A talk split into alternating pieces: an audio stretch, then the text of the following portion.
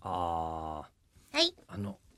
3月はい4日って聞いて今日がそう、はいまあその当日に喋ることも可能だなと思ったんですけど、はいあの3月9日っていう曲があはいあるじゃないですかレミオロメンレミオロメンのはいあれもね卒業ソングとして、うん今もうあのラジオパーソナリティっぽい豆知識を言うとあれはあの卒業の歌じゃないんですよ、ですよねねえー結婚式の歌だという、うんううんんまあラジオではよく出てくるうん話題ではございますけど、うんじゃないですかで、まあ、みんなが知ってんじゃない、うんでもで国民的なねうん有名な曲になってるでしょ、うんであの僕の友達にあの2人、はいえー、川田ミュージシャンがいて1人がですね、パンダ2分の1っていう、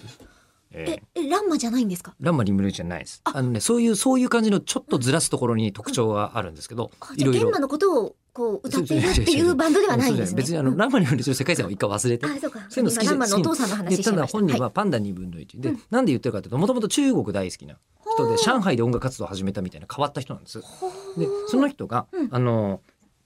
一時期、えうんーなんだかんだ言ってうん、えー全部、こう、あの、何えーそういう感じの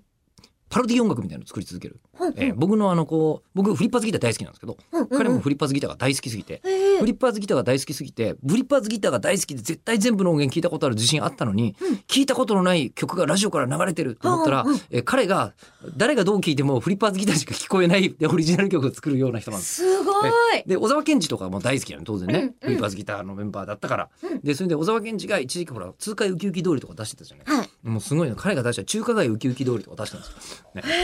で本当に、うん、で、えー模倣犯ってやつですか模模倣犯、そう、模倣犯。あ、模倣犯。倣犯ですね常に模倣犯なんです、えすごいよ。だって上海でやってる時の活動で、上海は夜の6時って曲作ってた。 本当に天才なんだよ。いろいろと。時差は時差はそこは入ってないんですね時差は入ってない。入ってないんだう入ってないんだけど。うんうんで、その人が、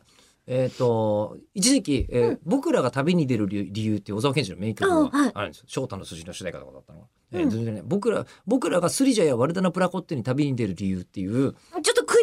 がスリランカ。あで曲作って でそれであの、まあ、あのスリランカに、えーキャンペーンって面白がってスリランカに行って逮捕されるっていう あのこ